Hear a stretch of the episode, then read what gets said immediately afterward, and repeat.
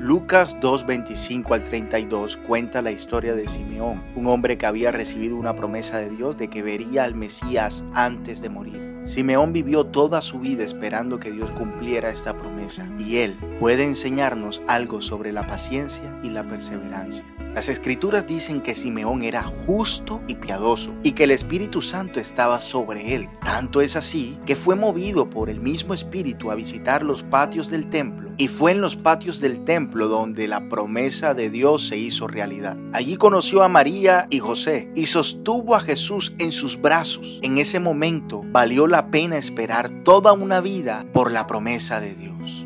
Imagínese la abrumadora experiencia de tener en sus brazos la representación física de la fidelidad de Dios. Lucas registró que Simeón tomó a Jesús en sus brazos y alabó a Dios. No sabemos si Simeón lloró o bailó, pero si te pones en sus zapatos, tu respuesta probablemente sería como la de él. Ninguna otra reacción sería tan apropiada como una alabanza y elogios a Dios.